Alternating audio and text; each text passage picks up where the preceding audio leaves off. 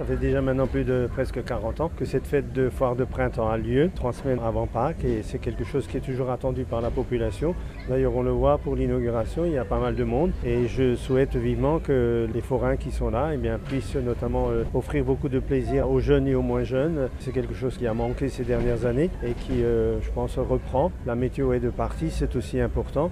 Et je crois que ce qui est également important, c'est que les forains restent fidèles à cette manifestation et viennent régulièrement sur Ça fait partie euh, de la vie, de l'attractivité de la ville de Célestin, parce que euh, je crois que maintenant, aujourd'hui, euh, démarrer le printemps avant Pâques sans cette fête foraine, il y aurait quelque chose qui manque. Donc moi, je suis reconnaissant aux forains de rester fidèles à la ville de Célestin et je leur souhaite bonne chance.